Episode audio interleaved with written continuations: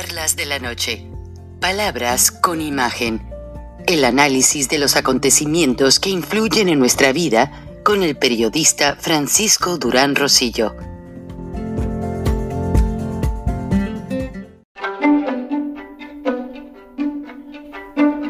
Frank Durán Rosillo eh, te saluda y los saluda a todos ustedes, su amiga María Celeste Raraz, para invitarlos a que se suscriban a mi canal de YouTube María Celeste Arraraz, tal como mi nombre, donde les informo todas las semanas eh, sobre entrevistas que tienen un tema que ayuda a mejorarnos como personas y de paso son interesantes.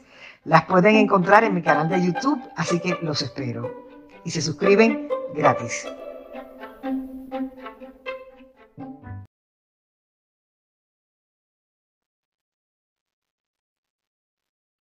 Pues era de esperarse. No sabemos si fue García Harfush, el director de la policía de la Ciudad de México que investiga el atentado contra el periodista Ciro Gómez Leiva, o la jefa de gobierno, Claudia Sheinbaum, pero ignoraron completamente la oferta del Buró Federal de Investigaciones de los Estados Unidos en cuanto a cooperar con la prueba de balística. ¿Por qué es tan importante ofrecer una prueba fehaciente de balística?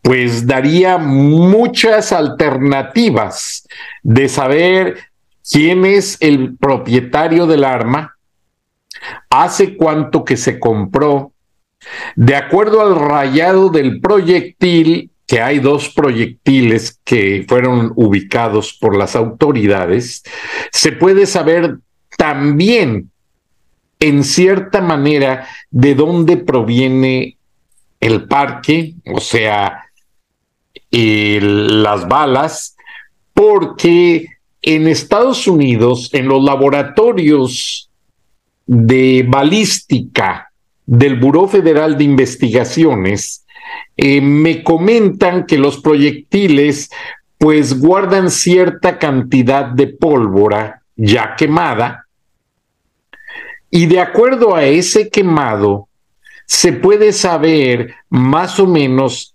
hace cuánto tiempo se produjo ese proyectil.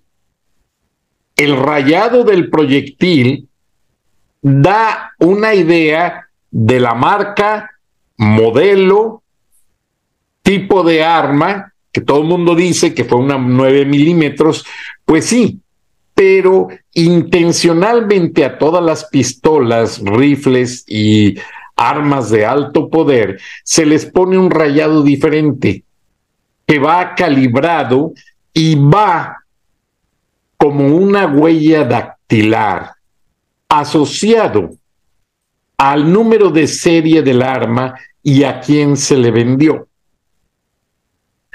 Las autoridades ignoran completamente la petición y como lo informé al día siguiente del atentado, o sea, en el programa que hice eh, días después, primero informamos del atentado de Ciro y luego informamos que la línea del tiempo de la investigación, los tiempos que presenta en la única conferencia de prensa que ha dado García Harfush, al lado, por cierto, de la jefa de gobierno Claudia Sheinbaum e inminente candidata elegida por López Obrador a ser presidenta de México. Y para cómo va la dictadura, pues olvídense, esto va que vuela, que esa mujer, aunque no la elige el pueblo de México, ella va a tener una preponderancia en la elección. Ya Marcelo Ebrard pidió piso parejo, pero pues eso no va a pasar. Ahora, eh, Claudia, Claudia Sheinbaum pues tiene en, en el archivo del olvido a los responsables de la línea 12 del metro que por falta de mantenimiento y una pobre construcción ocasionaron ese accidente en el que fallecieron varias personas. Ahora, yo no veo una intención clara, honestamente, ni del presidente, ni de Claudia Sheinbaum, ni de García Harfush, de esclarecer este atentado que, como lo dije, no fue contra Ciro Gómez Leiva, fue contra la libertad de expresión y contra la verdad en México. Y acallar periodistas es una de las razones que en su mañanera López Obrador deja ver tajantemente. O sea, a él no le interesa la crítica sana, la crítica política, eh, sembrar la opinión pública con declaraciones que realmente fortalezcan su gobierno. No, este señor ya está enfermo. Eh, no repito los videos porque ya ustedes los conocen, sus risas, eh, su tendenciosa palabrería que en ocasiones se sale de todo contexto. No vale la pena ni mencionarlo. Pero curiosamente, hace rato, o sea, yo hablé con alguien del Buró Federal de Investigaciones, no es una persona de prensa, porque quiero eh, dejar muy claro, eh, es alguien de forensics que tiene mucho que ver. Era, era una de las personas que intercambiaba fotos con el gobierno mexicano y que hacían estudios eh, para colaborar. Bueno, me dicen que no quiero tergiversar o confundir a nadie, pero me comentan esta falta de comunicación, el ignorar el hecho completamente de ofrecer cualquier ayuda en la línea de investigación para analizar los casquillos que también fueron encontrados en la escena, pero no lo dicen, porque me comentan que en los casquillos muchas veces quedan las huellas digitales de quienes llenaron los magazines o los cargadores de la pistola. El hermetismo se apodera de la investigación para saber quién quiso matar a Ciro Gómez Leiva. Esto no lo podemos pasar desapercibido. Y como se los dije en un capítulo, mientras no haya información clara y todo quede en dimes y diretes para desgastar a la verdad, para desgastar la investigación y para crear chivos expiatorios, pues a veces es mejor darle vuelta a la página de este libro y esperar hasta que haya información fehaciente. Información que realmente detalle y lleve a la identidad. Tengo entendido que el vehículo ya fue destruido al, igual que la motocicleta.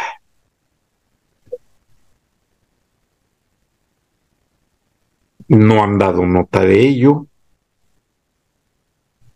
Nada va a quedar esclarecido.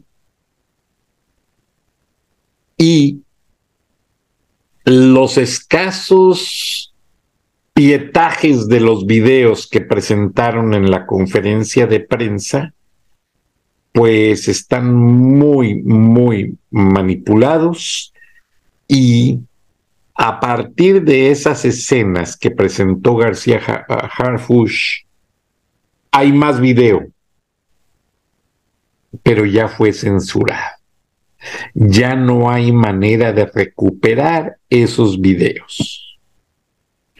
Y así como alguien muy poderoso ordenó a estos gatilleros, a estos sicarios, como les dicen en Colombia, no en México, a asesinar al periodista Ciro Gómez Leiva, ese personaje muy poderoso también ordenó la desaparición de los videos, ordenó que no se ayude al FBI o dándoles una muestra del rayado de los casquillos, una muestra de las huellas digitales eh, que hay en estos casquillos y una muestra del rayado del, de lo que es la bala en sí.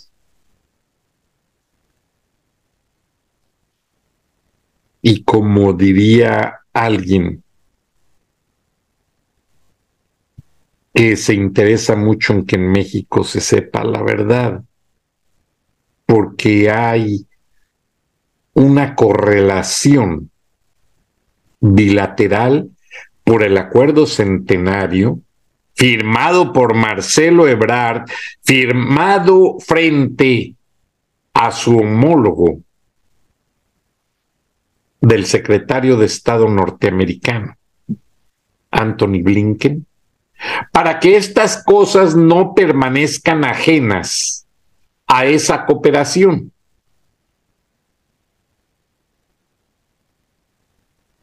Y no se está dando cumplimiento. Es más, lo que era la iniciativa Mérida que se firmó en el gobierno de Calderón con George Bush, más o menos ahí como, como decimos en México, trataban de guardar la apariencia. Pero desde que entró López a la presidencia, se acabó la cooperación bilateral eh, de México en esta sociedad bilateral para aclarar el crimen y se acabó por completo todo ese intercambio de criminales, de fotografías, de expedientes, de mucha información de inteligencia. Y lo que es peor es que, como dicen los Estados Unidos, no voy a decir quién, pero ese crimen se persigue de oficio. No necesita el presidente ponerse a hablar como loco. No necesita Claudia Sheinbaum o García Harfush decir cosas. El delito de lesiones se persigue de oficio. Esto quiere decir que si, basta que hubo la agresión para que se abra la investigación. Quizás, aunque no haya resultado herido, gracias a Dios, Ciro Gómez Leiva, pudo haber resultado herido alguien más con alguna bala perdida y a lo mejor lo tienen oculto. Pudo haber más balas por ahí perdidas en los muros, en otros vehículos. Y todo lo están bloqueando. No hay información fehaciente, no hay pruebas contundentes y el día menos pensado, este atentado, que me atrevo a decir que va a permanecer insoluto, con un carpetazo en la realidad, y en la política va a ser resuelto con un personaje maquillado de los que tanto tienen por ahí en el crimen organizado. Un pandillero, un gatillero, eh, con una historia inventada que nadie vamos a comprar. Ahora les invito a ver nuestro segmento de esta semana con la experta en inteligencia emocional financiera, Vale Laco. Adelante, Vale, bienvenida y feliz Navidad y próspero año nuevo. Gracias.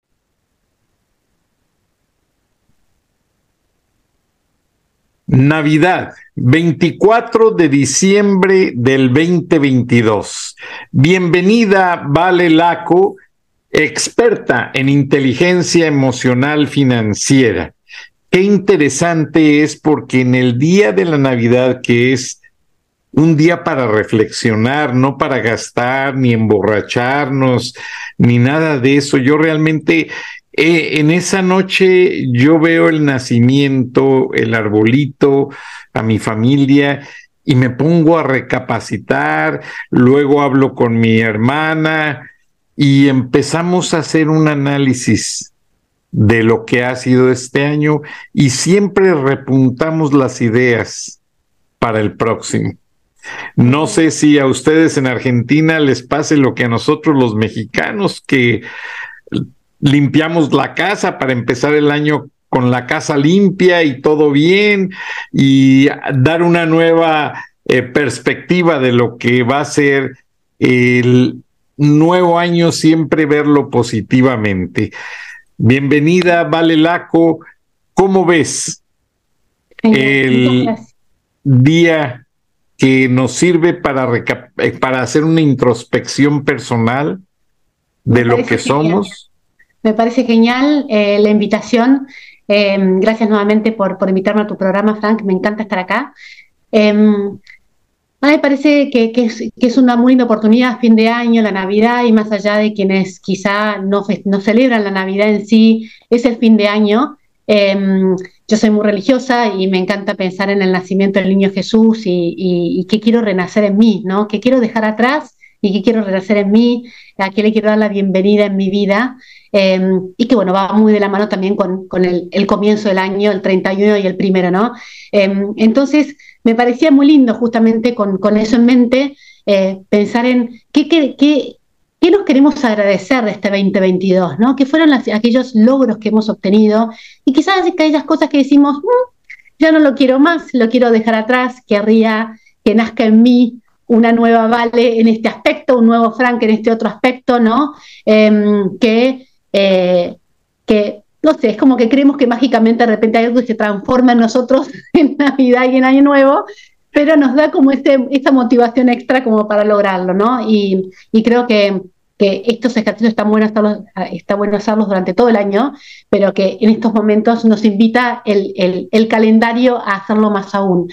Entonces hoy, hablando de inteligencia emocional financiera, por supuesto que es en ese campo en el que los invito a que reflexionemos un poco y pensemos en cuáles fueron nuestros aciertos ¿no? en este 2022 en cuanto al desarrollo de nuestra inteligencia emocional financiera y sobre todo de nuestra salud emocional financiera.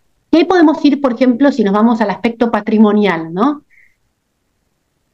Hay algunos que me dicen, vale, no tengo ni idea de lo que les voy a preguntar, otros que me pueden decir analíticamente exactamente cuánto tenían y cuánto tienen. Si, nos vamos a cuando arrancamos el 2022, ¿cómo era nuestro patrimonio? ¿no? Les hago esa pregunta. Pueden poner pausa luego cuando lo escuchen em, e, y, decir, eh, lo pueden escuchar en diferido y poner pausa y, anotarlo. Eso es lo que nos regala el, Internet, que uno después lo puede escuchar años más tarde. Em, y poner pausa y decir, ¿cuánto era mi patrimonio? ¿no? Todos mis bienes que yo contaba a principio del 2022 ¿Cómo, están ahora? ¿Incrementaron o no? ¿no? Y en cuanto a mi salud financiera, ¿no? En cuanto a mis ingresos, mis ingresos se sostuvieron a lo largo de todo el año, incrementaron, no incrementaron, ¿por qué? ¿Cuáles fueron aquellos acontecimientos que generaron un cambio en mi salud económico-financiera en este 2022, ¿no? ¿Logré ahorrar? No logré ahorrar, era lo que venía queriendo hacer, que yo me había propuesto justamente a fin del 2021 y lo logré o no lo logré. ¿Mm? ¿Cuánto estoy logrando ahorrar de mis ingresos? ¿Sí? Em, que puede ser tanto de mis ingresos que hago a través de mi trabajo o de los ingresos de mi propio patrimonio, ¿no? De, de, de, las inversiones que tengo, ¿no? Después, en cuanto a inversiones, invertí este año, en qué invertí, cómo me enfoco mis inversiones, o sea, como realmente tomarnos un tiempo como para hacer ese análisis, decir, uy, mira, invertí en tal acción y me fue pésimo, ¿no? Todavía no perdí, que eso es algo que le digo mucho a, a, la gente que acompaño, ¿no? Porque uno, cuando la acción baja, si uno no la vendió, no perdió, está en baja. Uno pierde cuando vende la acción, ¿sí? O sea, hay que esperar hasta que le des que retorne, que retome y que suba. entonces, en cuanto a mis inversiones, en qué me fue mejor, en cuáles me sentí, y no solamente irnos a los números, sino también en, en cuáles me sentí más cómodo, en cuáles me sentí más cómoda, en qué me gustó invertir y en qué no. Y también en cuanto al disfrute, ¿cómo disfruté a mi dinero en este 2022? ¿Cuáles fueron aquellas cosas que dije, wow, ese viaje, esa salida a comer afuera con tal persona, esa campera de cuero argentino que me compré, eh, eh, ese, esa computadora, ese auto, em, ese regalo que recibí, ¿qué recibí de dinero? ¿no? ¿Cómo lo compartieron? cosas justamente, eh, yo siempre digo que para que el dinero quiera estar en nuestra vida, le tenemos que dar un lugar, ¿no? O sea, un lugar en el cual se siente invitado a estar. Si nosotros no le damos bolilla, y de vuelta, no como un fin en sí mismo, sino como un recurso. Es decir, la verdad que está buenísimo, dinero que está cerca a mí y con eso yo pueda viajar más, pueda comprar comida más rica, pueda estar vestida o vestido de una manera que me guste más, etcétera, ¿no? Entonces, como valorar esos, esos disfrutes que te dio el haber tenido ese recurso de dinero durante tu 2022, ¿no? Em, y ahí, ¿cómo lo compartí? ¿Con quién lo compartí? ¿Cuáles fueron esas experiencias que gracias a tener mi dinero pude tener? Eh, eh, yo creo que todo eso nos permite justamente decir, bueno, este 2022, estos fueron mis logros en cuanto a mi salud emocional financiera. Me siento, si tuviera que ponerle, a mí me encanta el tema de, estas son herramientas que usé mucho en psicopedagogía cuando acompañaba niños. Em, en cuanto a, nosotros ponernos como un, ranquearnos, ¿no? Del 1 al 10, ¿no? Si yo tuviera que decir en este 2022, ¿Cuánto me estresaron los temas de dinero? ¿No? Y que ya decís, este año. ¿Y, cómo, cómo llego del 1 al 10? Bueno, 10 me estresaron un montón, 5 me estresaron más o menos, 0 no me estresaron, o 1 no me estresó nada, ¿no? Y eso lo podemos también hacer en comparación a años anteriores, a cómo nosotros percibíamos el dinero en años anteriores, ¿no? Para medir ese nivel de estrés. ¿Cuánto disfruté a mi dinero este año, del 1 al 10, ¿no? Em, ¿Cuánto eh, siento que, em, cuán inteligente siento que fui en la administración de mi dinero, ¿no? O sea, estoy contento, contenta con cómo lo gestioné, con cómo lo re, con cómo lo administré, con cómo lo gasté, eh, con cómo lo generé. ¿Pensé en nuevas formas de generar o no? ¿No? ¿Cómo estuvo el dinero en mi 2022? ¿sí? Así que em, todas esas preguntas son para hacérnosla porque nos va a permitir justamente decir, ah, mira, no me había dado cuenta que la verdad que el dinero había sido un, factor de estrés en mi vida en este 2022. Esto no lo quiero para mi 2023. Entonces, ahí, cuando estemos brindando, cuando estemos celebrando, decir, me propongo para mi 2023 dedicarle un tiempo semanal, mensual o lo que sea al espacio dinero para involucrarme más en este espacio, que no me estoy involucrando mucho, lo doy por sentado, ¿sí? Y así como hablaba ¿no? En, encuentros anteriores del ejercicio, esto lo otro. No, hay que hacer un espacio al ejercicio, hay que hacer un espacio a la buena alimentación, porque si al final comemos lo que tengamos en la heladera y terminamos comiendo altos niveles de azúcar, de carbohidratos, de grasa, etcétera, y eso tiene consecuencias. Si no, no, no tenemos un plan para justamente dedicarnos a hacer deporte y el tiempo pasa y al final no nos movemos nada, ¿no? Entonces encontrar una forma que nos que puede ser desde sacar a pasear al perro como, no sé, ir a andar en bicicleta lo que sea, lo que a uno sabe que va a poder sostener. Entonces, ¿qué nos proponemos para este 2023? ¿no? Así que los dejo con, esas, con esa tarea para hacer, primero para evaluar el 2022 y en otro momento nos ponemos unos objetivos para el 2023. ¿Qué te parece? Maravilloso, vale, pero también te pido un favor antes de que cerremos el segmento. El año que estamos dejando atrás, pues estuvo lleno de una eh, gran variante de altibajos, una guerra que no esperábamos por una invasión de Rusia a Ucrania y que todo el mundo decía, ah, están en el otro lado del mundo, ¿qué nos va a afectar? Y cuando menos acordamos, a todos los países nos ha afectado por los combustibles, porque eh, Putin exportaba mucho fertilizante derivado de los combustibles. Yo leí que la baja de cereales en Argentina se debe precisamente a ello.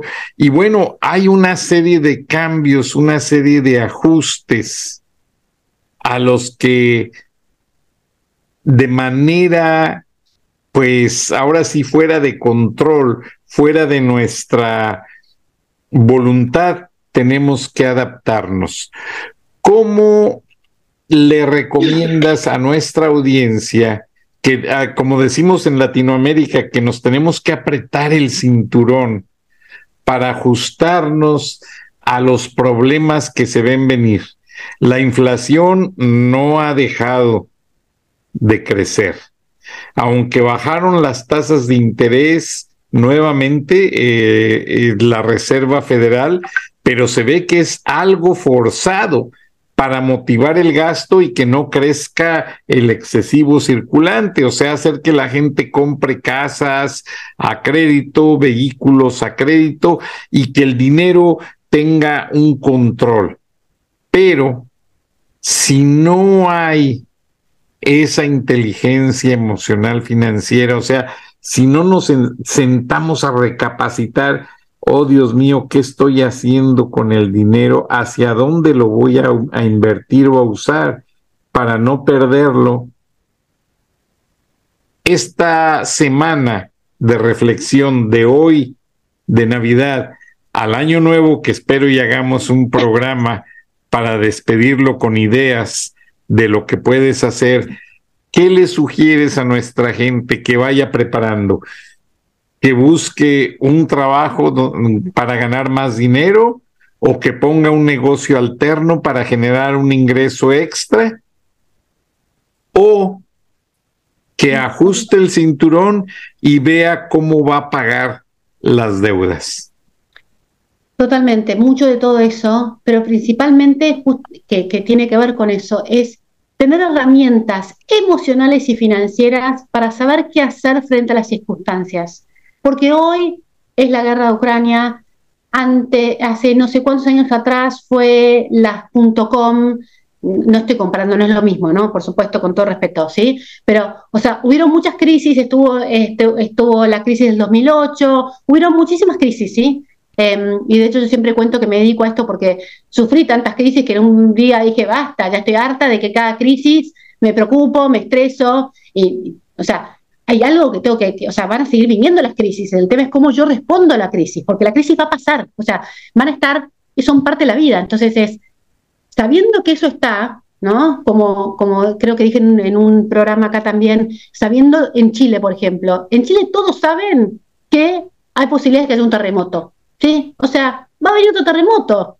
Es así. Entonces, ahora, yo puedo decir, me mudo de país porque no me aguanto los terremotos, ¿sí? que en este caso es posible, porque uno escaparse de la crisis no se puede escapar de la crisis por más que se muda donde sea el mundo, pero en este caso no. O aprendo a ver qué se hace frente a un terremoto. Eh, hago esto, hago lo otro, me pongo abajo de un, de un marco, tengo eh, linterna abajo de la cama, agua abajo de la cama, cosas para yo saber de qué frente a una situación tengo ciertos recursos de cómo responder y no entro en pánico y me paralizo, ¿sí? Entonces, lo mismo es en esta situación. Justamente cuando uno tiene las herramientas emocionales y financieras, y financieras que me refiero, educación financiera. Bueno, frente a un, momento de inflación, ¿qué es lo mejor para hacer? ¿En qué, tengo que invertir? ¿Cuáles son las diferentes opciones de inversión que hay? ¿Mm? Que por supuesto que van variando, pero es saber a dónde ir a buscar la información. Porque hoy en día la información está disponible. El tema es que si yo no sé ni cómo buscarla, bueno, es difícil, y si no sé cómo interpretar esa información, cómo leerla, cómo, cómo, cómo ponerla a mi beneficio dentro de mi circunstancia, y me termino copiando de lo que hace el de al lado, porque eso es lo que ocurre mucho, Frank. Mucha gente, criptomonedas, ah, está, mi amigo invirtió en criptomonedas, yo invertí en criptomonedas, ah, listo, y vimos lo que pasó con las criptomonedas. Entonces, quizá el amigo invirtió en criptomonedas y invirtió un 3% de su patrimonio en criptomonedas y lo perdió y no me cambia, porque 3% de mi patrimonio no me cambia. Pero el otro, que se copió del amigo porque creyó, es repiola, le va re bien, me copio, pero no entendió lo que estaba haciendo, puso el 70% de su patrimonio y ahora está desesperado.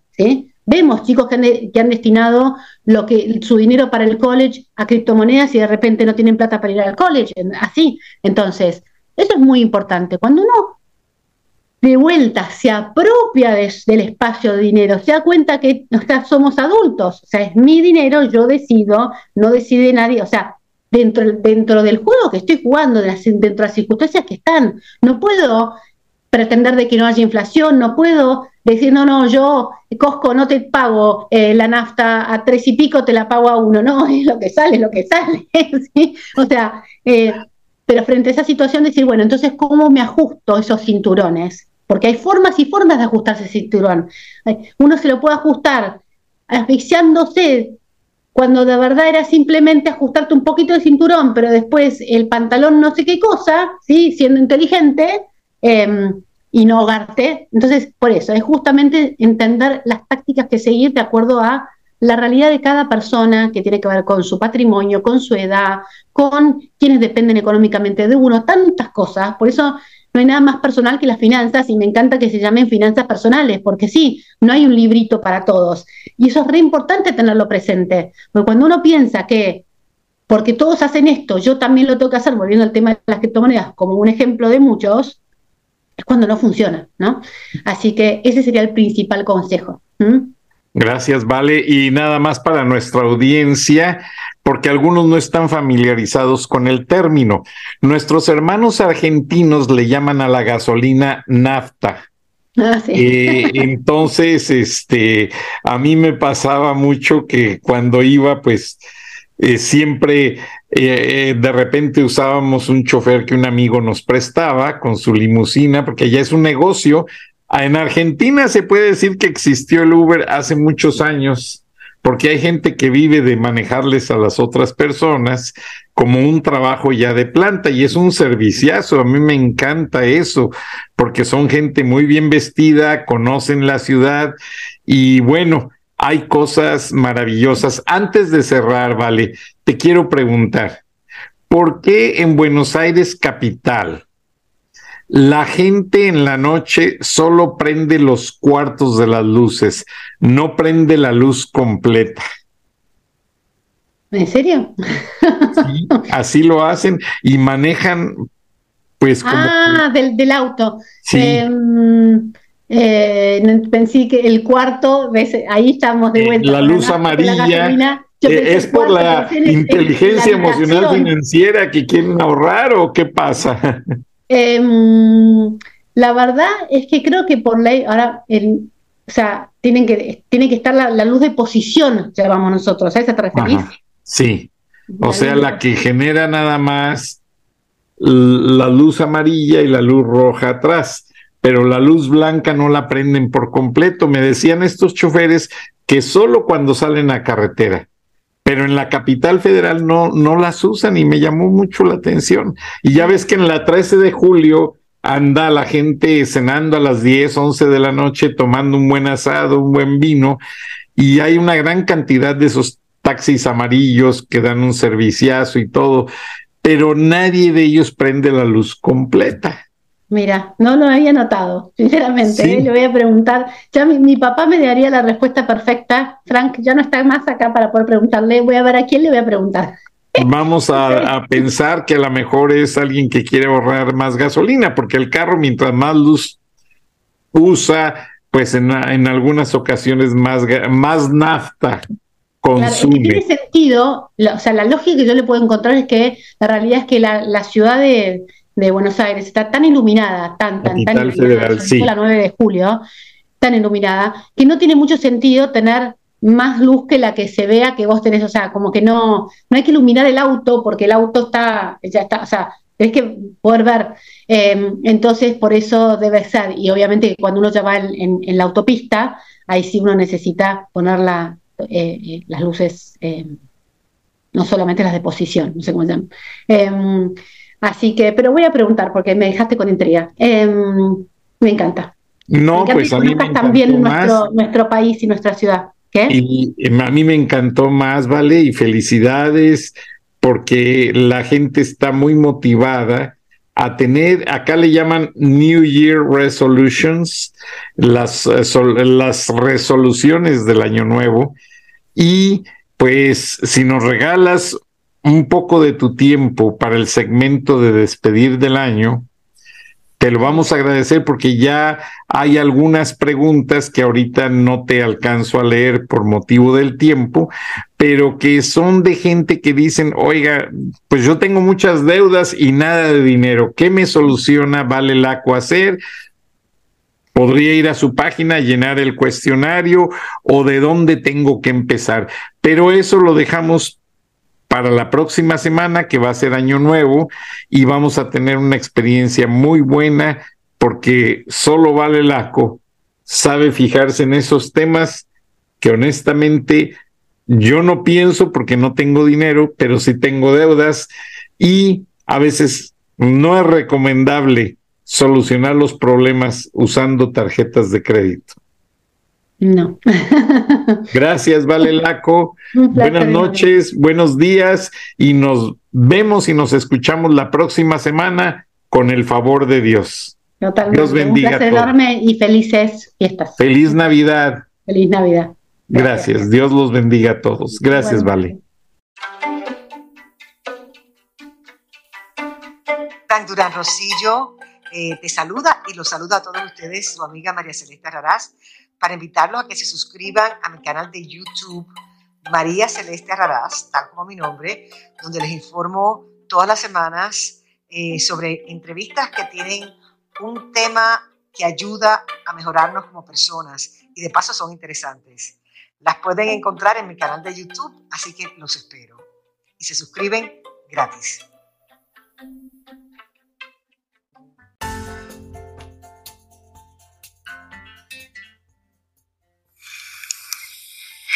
Escuchaste el análisis de la noticia, transparente como el agua, con el periodista Francisco Durán Rosillo.